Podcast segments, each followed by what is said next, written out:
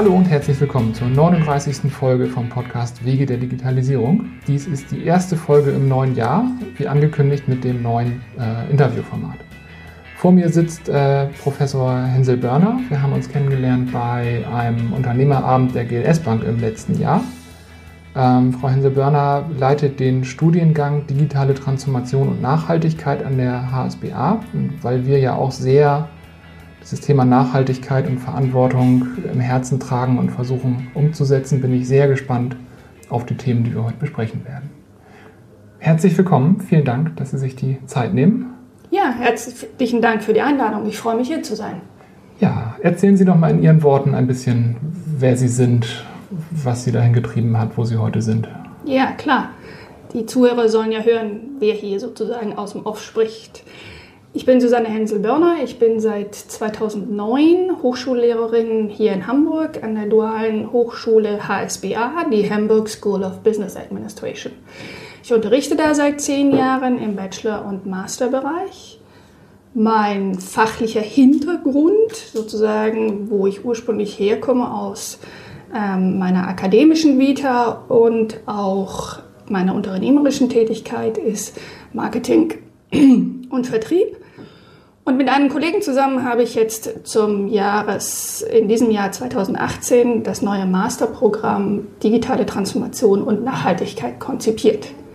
Mit diesem Studiengang brechen wir viele Muster, als wir die ersten Ideen aufgebracht haben, ähm, war so die Frage, was bitteschön wollt ihr verbinden und was für ein Thema sucht ihr euch daraus? Das ist jetzt irgendwie knapp zwei Jahre her. Manchmal dauert das ja, bis solche Dinge dann am Markt sind. Und es ist interessant, jetzt sind wir sehr erfolgreich gestartet und alle lächeln jetzt eher, wenn sie davon hören. Ah, die beiden Trendthemen. Plötzlich klingt es als, naja, das, was jeder macht.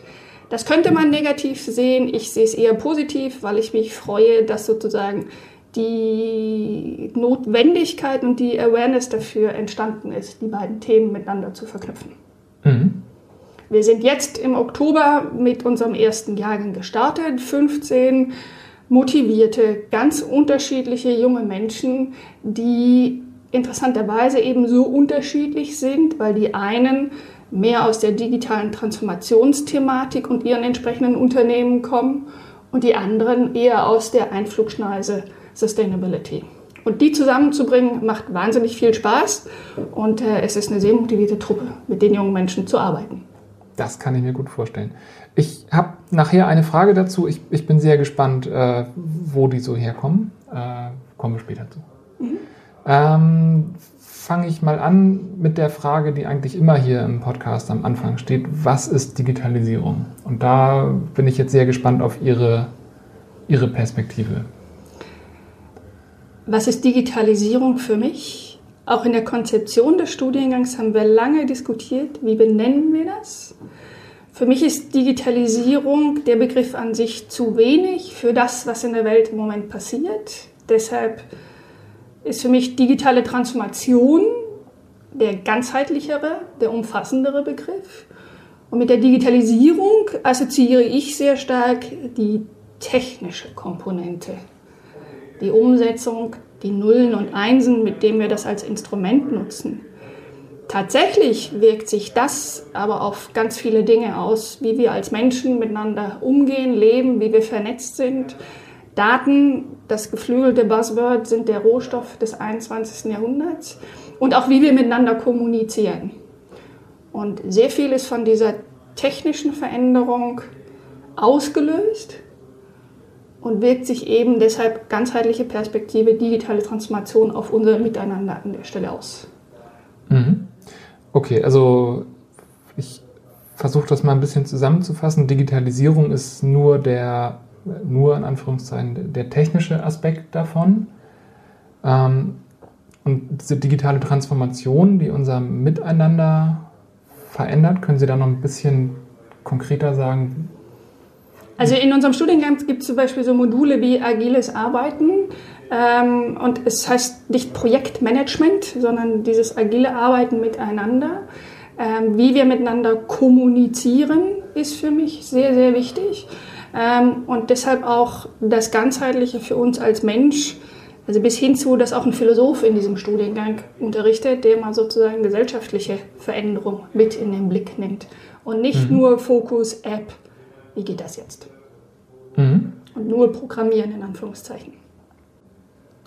Ich, versuche es gerade zu greifen, aber ich, ich glaube, ich habe ein Bild. Also das heißt, also ich glaube, Digitalisierung und digitale Transformation, es wird an verschiedenen Stellen auch synonym verwendet. Mhm. Ähm, es ist auch was, was uns alle bewegt, was für jeden auch ein bisschen unterschiedlich ist. Aber es ist aus meiner Sicht etwas, was passiert und wir noch massiv unterschätzen und augenblicklich auch noch sehr viel Unsicherheit auslöst. Mhm. Ja, das mit der Unsicherheit kann ich bestätigen. okay, also ich, ich versuche es nochmal. Digitalisierung ist eher der technische Aspekt, über den auch schon viel geredet wurde. Und digitale Transformation ist das umfassendere Verändern von Arbeitsprozessen, Arbeitsweisen, Kommunikation und am Ende auch sogar gesellschaftlichen Prozessen. Ja. Okay. Dann haben wir ja heute ein, ein zweites ähnlich breites Thema. Was ist denn Nachhaltigkeit? Als ich den Studiengang erstmal vorgestellt habe, die Idee mit der Verbindung dieser beiden Themen, hieß es, Susanne, das mit der digitalen Transformation läuft wie Schmitz Katze, das ist super. Das mit diesem Voodoo-Zeug daran muss ich mir noch genauer angucken, muss ich mich dran gewöhnen. Auch genauso wie, glaube ich, das Begriffswirrwarr bei Digitalisierung besteht, gibt es das bei Nachhaltigkeit auch. Für mich, und das ist auch das, was wir unseren Studierenden beibringen wollen, ist Nachhaltigkeit, wenn ich bei jeder Entscheidung, die ich treffe, bei allem, was ich tue, mit berücksichtige, was bedeutet das für andere an einem anderen Ort und zu einem anderen Zeitpunkt. Jetzt könnte man natürlich die klassischen drei Säulen der Nachhaltigkeit und so weiter, ich glaube, da herrscht sehr große Einigkeit ähm, in, der oder in der Begriffsdefinition, aber dieses, was ist es für andere an einem anderen Ort und zum anderen Zeitpunkt, stelle ich auch in den Diskussionen fest, macht es sehr schnell greifbar und unmittelbarer bei allem, was man tut. Und es hat nicht gleich so dieses Öko-Label irgendwas, sondern es wird ganz operativ und sehr konkret bis hin zu sehr persönlich. Und das ist das, was man eigentlich braucht bei der Entscheidung und bei den Themen, weil erst dann führe ich ein Umdenken oder komme ich zum Umdenken und zu wirklichen Veränderungen, wenn ich unmittelbar gefühlt betroffen bin. Hm. Ich finde die Definition super. Also bei allem, was wir tun, berücksichtigen, was es für andere zu einem anderen Zeitpunkt und an einem anderen Ort möglicherweise für Konsequenzen hat.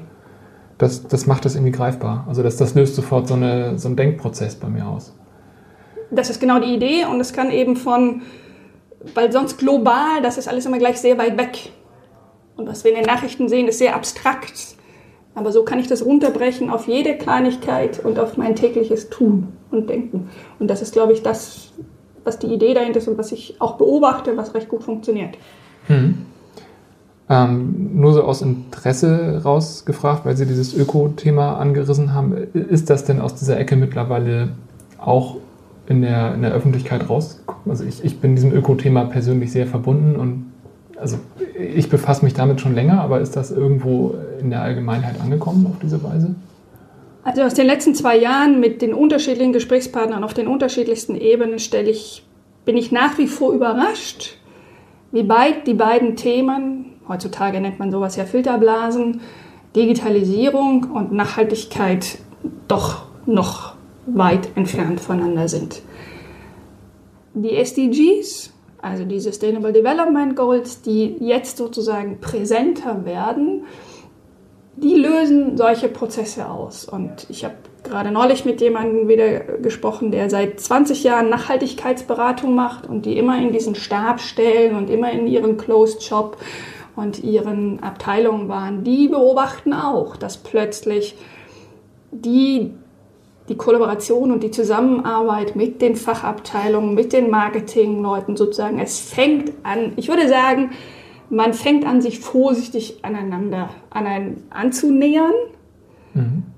wobei sozusagen die ganz digitalen Start-up, hippen, wenn man jetzt jedes Klischee belegen will, ähm, noch relativ weit weg sind und ich auch erstaunt bin, wie viel Unwissenheit auch darüber herrscht. Beispielsweise, was die Digitalisierung für eine maßgebliche Elektrifizierung ist. Und da herrscht noch sehr, sehr viel Unwissenheit. Mhm. Auf dieser Seite, umgekehrt auch im Kontext der Nachhaltigkeit, dass da so das andere Extrem, die Bösen in der digitalen Welt mit Transparenz und meine Daten werden ausgelesen, ich werde beobachtet. Also da sind auch Vorbehalte nach wie vor noch zu beobachten. Mhm. Oh, das kann ich mir auch sehr gut vorstellen. Ähm, bevor wir gleich zu der Frage kommen, wie man, das, wie man diese beiden Begriffe verbindet. Sie haben eben schon das, das Stichwort SDG gesagt, Sustainable Development Goals das ist ja sehr konkret und ich meine, dass Ihr Studiengang sich auch relativ stark darum äh, ähm, organisiert. Können Sie das nochmal kurz in, in, ein paar Sätzen erklären, was das ist, für die, die zuhören, die es noch nicht wissen? Also die 17 Systeme, Sustainable Development Goals, dieses bunte Logo, was man ja immer mehr sieht, sind 2015 von der UN ähm, sozusagen ins Leben gerufen worden, bei dem sich 193 Staaten miteinander auf diese Ziele und vor allem das Erreichen dieser Ziele bis 2030 sozusagen vorgenommen haben. Sozusagen unsere globale Agenda könnte man es an der Stelle formulieren. Die haben auch eine Historie, wie die früher die Millennium Goals, wie sie vorher waren, aber sie sind zum ersten Mal jetzt der Versuch, diese gemeinsame große Verantwortung in Teilthemen zu strukturieren und auch damit einfach handhabbarer zu machen. Mhm. Um auch wieder hier eine Verbindung herzustellen, dass jedes einzelne Element sozusagen oder jedes einzelne Unternehmen und jedes einzelne Business Case oder sonstiges seinen bestimmten Fokus ziehen kann, um dann einen Beitrag für das große Ganze zu machen. Was auch da wieder hilft, um es nicht zu abstrakt zu lassen. Mhm. Okay, das heißt, ähm, das ist, also im Prinzip sind das Ziele und Ziele sollten ja immer irgendwo einen Zeitpunkt haben, das ist 2030 und sie sind auf eine Weise messbar, dass ich mir als Unternehmer einen kleinen Aspekt davon rausbrechen kann und sagen kann, wenn ich das erreiche, dann trage ich mein Stückchen bei zu dem großen ganzen Ziel das ist die Idee, das ist auch in der Theorie so, dass wir ja immer unterrichten, wie Ziele sein müssten, ne? zeitlich begrenzt, mhm. klar definiert, bis wann, was ist der Zielerreichungsgrad und diese Dinge. Wenn man sich das nun für 193 ähm, Nationen auf dieser Welt vorstellt, mit sehr unterschiedlichen Situationen, Voraussetzungen, Notwendigkeiten, ähm, so viel zur Theorie. Wir merken gerade jetzt in unseren ersten Projekten mit den Studierenden zusammen, ah, so leicht ist es natürlich gar nicht, das zu messen und zu quantifizieren. Ähm, aber der erste Schritt ist diesen, ja, man könnte es auch Wertekanon nennen, zu verschriftlichen. Und es ist etwas nicht, was nice to have wäre, was man sich schön belabelt, sondern wir haben alle die Verantwortung dafür und das auch wirklich sozusagen als, als Muss zu akzeptieren. Mhm. Also finde ich total spannend. Ich, ähm, ich stelle fest, dass wenig Leute davon wissen, ähm, also mit denen ich so rede. Ähm, das ist auch meine Beobachtung, also um nochmal den Bogen herzustellen für, ähm, für auch das Programm. Wie setzen wir das um? Und es ist für uns formuliert als Leitbild. Und ähm, am Anfang dachte ich auch, für jedes Projekt und alles, was wir tun, messen wir, welchen Beitrag wir konkret geleistet haben im besten Fall jeder einzelne Studierende in seinem Unternehmen. Tatsächlich habe ich genau diese Beobachtung, wenn wir die Bekanntheit dafür erhöhen und dieses Bewusstsein in diese Richtung, dann erreichen wir schon eine ganze Menge und dann fängt es auch an, sozusagen als Multiplikator zu wirken. Mein Ziel mhm. ist es ganz klar, unsere Studierenden auszubilden in der Gesellschaft und für ihre Unternehmen und unsere Gesellschaft Multiplikatoren und Botschafter für die 17, 17 SDGs zu sein. Mhm. Okay, ich finde das eine super Überleitung zu der Frage, was, was verbindet, also wie verbindet dieser Studiengang denn Digitalisierung und Nachhaltigkeit, also digitale Transformation und Nachhaltigkeit? Also ich, ich finde, da steckt so ein bisschen die Frage hinter, warum ist denn digitale Transformation nicht nachhaltig?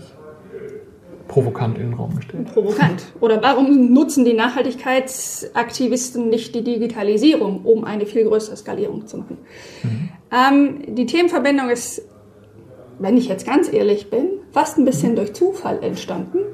Mein Hintergrund ist ja Marketing und Sales und irgendwann kam ich schon in diese Komponente, gerade im Sinne nachhaltiger Konsum und solche Dinge, ich will nicht sagen, ich habe mir die Sinnfrage gestellt, aber so ein bisschen vielleicht in diese Tendenzen. So. Mhm. Und als wir das Programm aufgesetzt haben, als Hochschule muss man sowas ja auch immer akkreditieren und auch jeder Studienbewerber guckt sich dann immer das Curriculum an.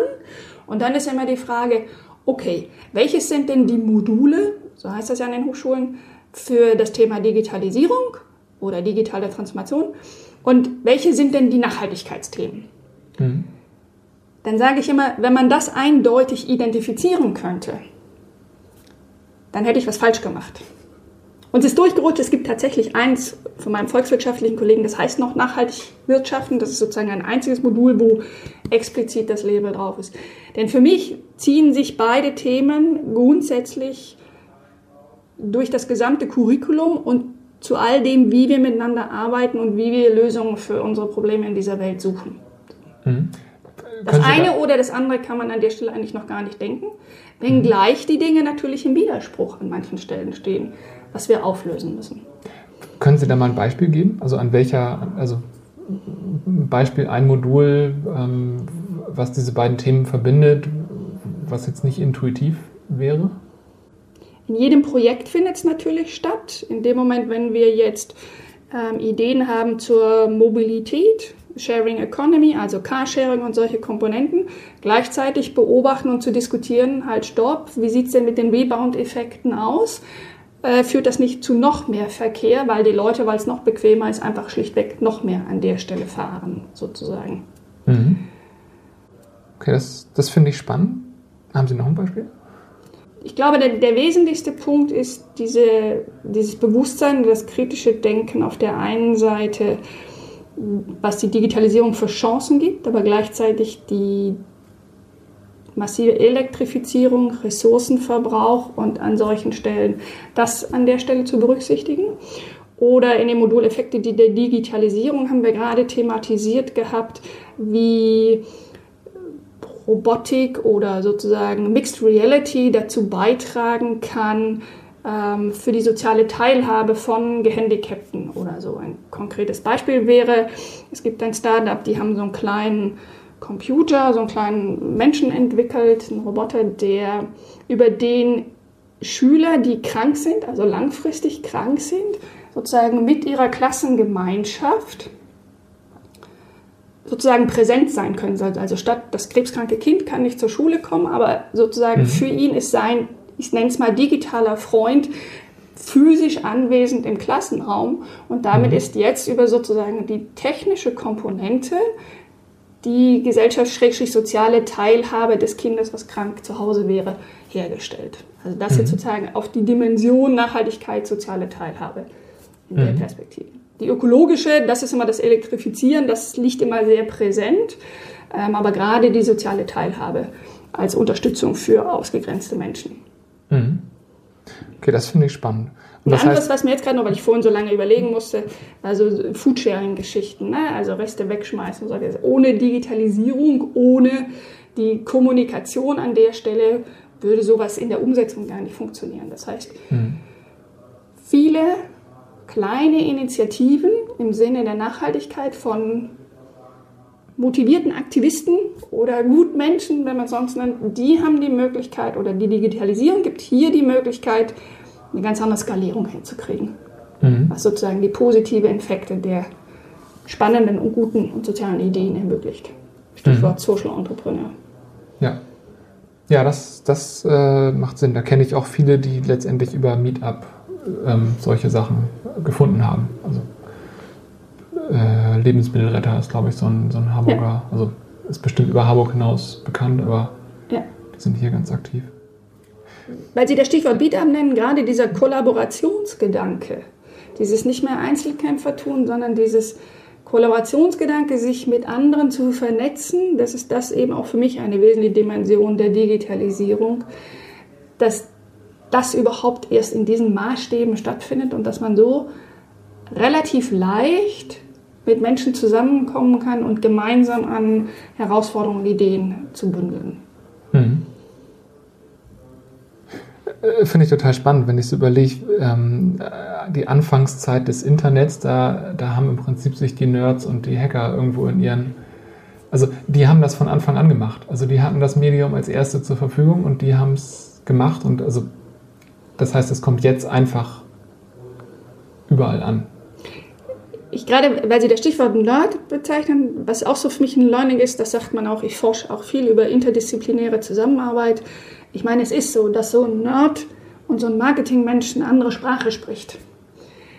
Und die Kommunikation ist nicht immer ganz einfach. Da habe ich ganz mhm. lustige Erlebnisse selber, wenn mir ein Data Scientist mich in GitHub eingeladen hat, um gemeinsam an dem Projekt zu arbeiten, und der mir dann seinen Pass, also mich freischaltet und mir ein Passwort schickt per E-Mail kurz und sagt, Vorsicht, das ist aber ganz, also eigentlich ist das nicht gut genug und wirklich sicher ist das Passwort auch nicht. Und ich sah dann so in meiner Inbox dieses Passwort mit 36 Zeichen, Groß- und Kleinbuchstaben, Zahlen, Sonderzeichen, irgendwas. Und meine erste Reaktion, ich musste schallend lachen. User Centricity, was der Marketingmensch die ganze Zeit denkt, aus Anwendungsgesichtspunkt ein absolut unbrauchbares Passwort, mhm. was für den Data Scientist nur semi-gut war. Und das Interessante, deshalb komme ich gerade drauf, weil Sie sagten, dass die Nerds sozusagen dieses Teilen von Wissen und dieser Open Source Gedanke, das heißt, mein Learning ist, untereinander haben die ITler schon viel offener miteinander kommuniziert und vor allem mhm. offener kommuniziert und man sieht immer nur diese Sprachbarriere zwischen den Nerds und den, ich will jetzt nicht sagen, und die anders denkenden Menschen, mhm. aber und ich finde es hochspannend, dass wir in unserer Kommunikation und auch aus Marketing-Gesichtspunkten im Sinne der Kommunikation von den Nerds was lernen können. Mhm. Finde ich eine ganz hochspannende, was ich selber nie erwartet hätte in der Komponente. Ich habe das auch noch nie so betrachtet, aber es macht total Sinn. Also es ist einfach so, wenn man da an das Usenet der 80er zurückdenkt. Also heute ist das Meetup und es gibt Gruppen für alles, aber die Leute, die sich über den Linux-Kernel ausgetauscht haben, die haben das schon vor Jahrzehnten gemacht. Und in der rein wirtschaftlichen Perspektive im Business Case, im Marketing reden wir jetzt davon, der Kunde wird plötzlich Mitgestalter der Marke über Social Media, der redet mit und die sharen und die teilen und man ruft das raus. Was sozusagen für die, denen man immer sagt, mit denen kann man nicht reden, mhm. eigentlich kalter Kaffee ist. Ja, habe ich auch noch nie so deutlich so gesehen. Na, haben, haben wir doch schon eine Erkenntnis äh, gemeinsam, gemeinsam entwickelt. Ja. ja. Ähm, okay, ich würde gerne die, ähm, die, die Antworten von eben so ein bisschen versuchen auf ein, was habe ich denn davon zu bringen. Und zwar, wenn ich mich jetzt mal in die Lage versetze von irgendwem, der hier zuhört, der vielleicht irgendwie für das Thema Digitalisierung im Unternehmen verantwortlich ist und ich unterstelle jetzt mal, solange es mir keine Mühe macht, möchte jeder eigentlich die Welt verbessern. Ähm, wie könnte ich das verbinden? Also Sie hatten schon die Beispiele gesagt, mhm. ähm, Projekte, die Sie machen, aber so diese klassischen Digitalisierungsfragen, die eigentlich jedes Unternehmen umtreibt, die kann ich ja auch mehr oder weniger nachhaltig gestalten. Und äh, weil wir vorher darüber geredet hatten, also nachhaltig nicht im Sinne von, wie mache ich, dass das im Unternehmen auch bleibt, sondern nachhaltig in dem Sinne, wie wir eben drüber gesprochen haben. Das ist ganz häufig immer die Frage, ja, und jetzt konkret. Ne? Wie mhm. mache ich es? Und zweitens, was bringt mir das? Ich bin aufgewachsen, mein Vater hat immer zwei Sachen gesagt, die er von mir nie hören wollte. Und das eine war, ist mir egal. Und das zweite ist, was bringt mir das? Irgendwie hat er mir beigebracht, mich immer erstmal zu fragen, was habe ich letztendlich davon? Nichtsdestotrotz, die ökonomischen Gesetze sind ja nicht irgendwie sozusagen ganz aus der Luft gegriffen. Also meine erste Antwort auf die Frage ist immer, also die SDGs, über die wir vorhin gesprochen haben, das ist kein Nice to Have. Wir haben eine Verpflichtung eingelegt. Jetzt kann man das immer abschieben auf, ja, das große Ganze, die Politik. Aber meine Überzeugung ist und mein Menschenbild ist, und ich möchte auch daran glauben, dass sich jeder dafür verantwortlich fühlt. So, das ist das eine. Und das andere ist, gerade die junge Generation steht ja unter immer dieses, sie wollen nicht mehr wirklich richtig arbeiten und ähm, sind so Mini-Max-Optimierer und suchen noch die Work-Life-Balance. Ich kann es nicht unmittelbar quantifizieren, aber was ich feststelle ist, wenn Mitarbeiter oder Kollegen oder die jungen Menschen einen Sinn darin stehen, jetzt ist so dieses Sinnstiftende ist so abgedroschen, aber es ist wirklich so, wenn sie wissen, wofür, dann löst das Motivation und Kräfte aus.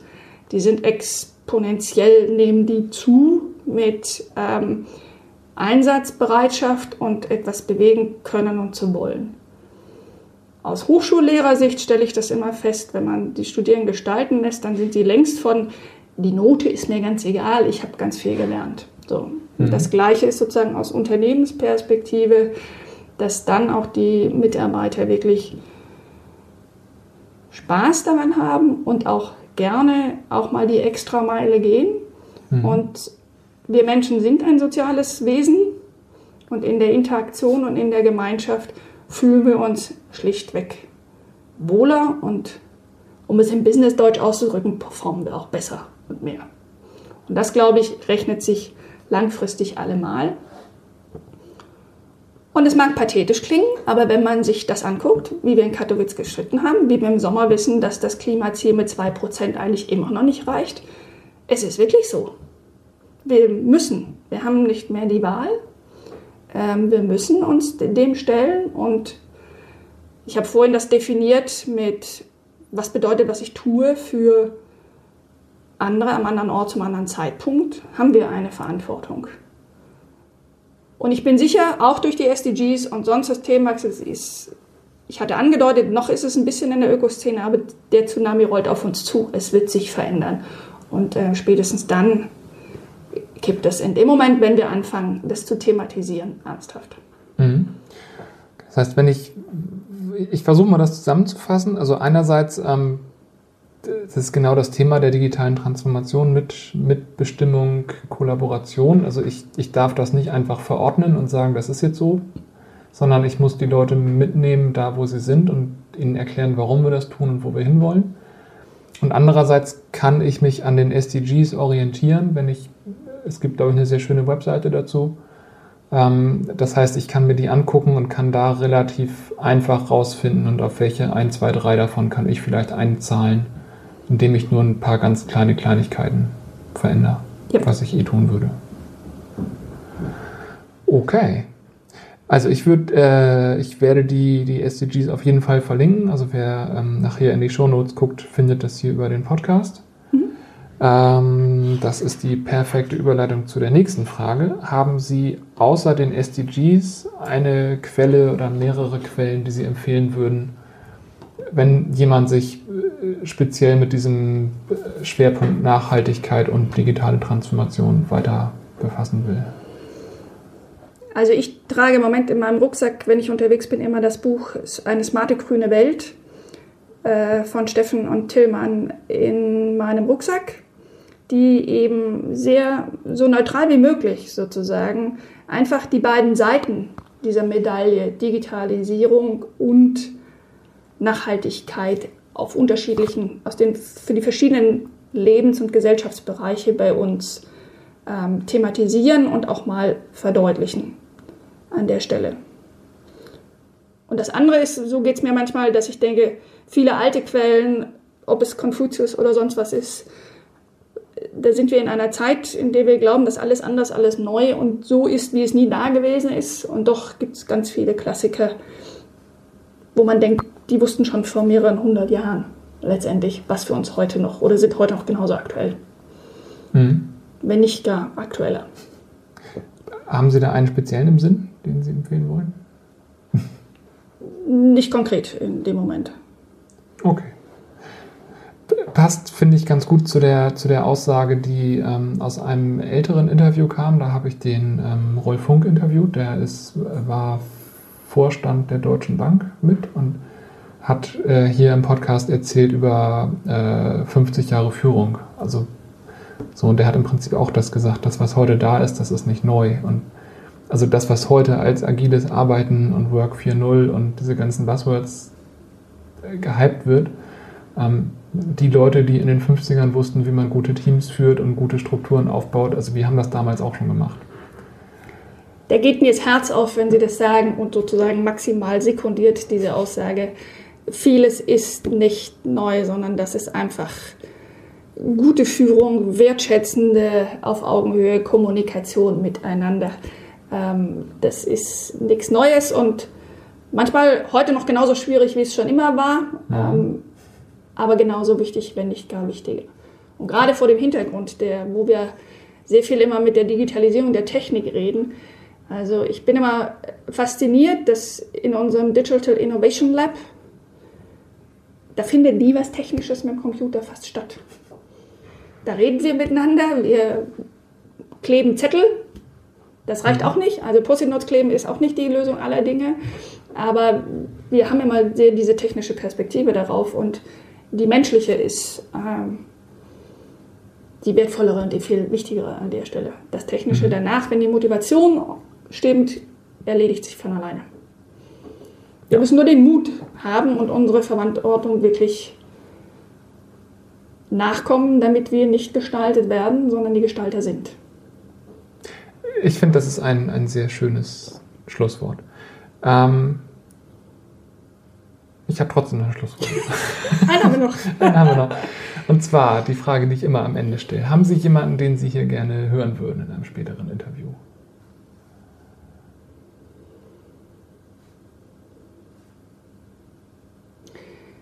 Ich stelle mir gerade meine Nachbarin im Alter von 97 Jahren vor. Die ist letzte Woche 97 geworden. Das ist jetzt nicht realistisch, dass die interviewt wird. Aber die Frage, wie, wenn jemand das einordnen könnte, was wir alles so neu hypen, ähm, würde ich unglaublich faszinierend finden. Und wenn ich die sehe, dann stelle ich mir auch immer genau die Frage, was bitteschön genau macht die digitale Transformation mit meiner Frau Krug um die Ecke. Wer ein guter Gesprächspartner fürs nächste Mal wäre, ich glaube, in guter Hochschulmanier nehme ich mir das als Hausaufgabe mit und würde die Überlegung und die konkrete Person, mit der das umsetzbar ist, gerne nachliefern. Mhm. Okay, ja, hervorragend. Sehr gerne. Okay, dann bin ich durch mit meinen Fragen. Falls Sie keine Anmerkungen haben, würde ich sagen. Ich hoffe, die Hörer hatten Spaß und können manche Gedanken nachfühlen und ich freue mich auch über weiteres beim Widerspruch, gemeinsames Weiterentwickeln. Denn auch wir alle lernen voneinander und müssen voneinander und miteinander lernen. Das stimmt gucken wir mal, was an Feedback kommt. Ich werde es auf jeden Fall dann weiterleiten. Gerne. Okay. Ja, ganz vielen Dank für Ihre Zeit, für das Wissen. Das war die 39. Folge Podcast Wege der Digitalisierung. Ähm, ich werde alle Quellen, alles, was wir so verlinkt, äh, alles, was wir so genannt haben, äh, verlinken, wie immer, äh, auf der Webseite wegederdigitalisierung.de zu finden. Ähm, wie immer freue ich mich über E-Mails, über Kommentare unter der Episode, wenn ihr es teilt bei Facebook, Twitter, Xing, LinkedIn. Ähm, ja, Feedback jederzeit gerne. Vielen Dank fürs Zuhören und bis zum nächsten Mal.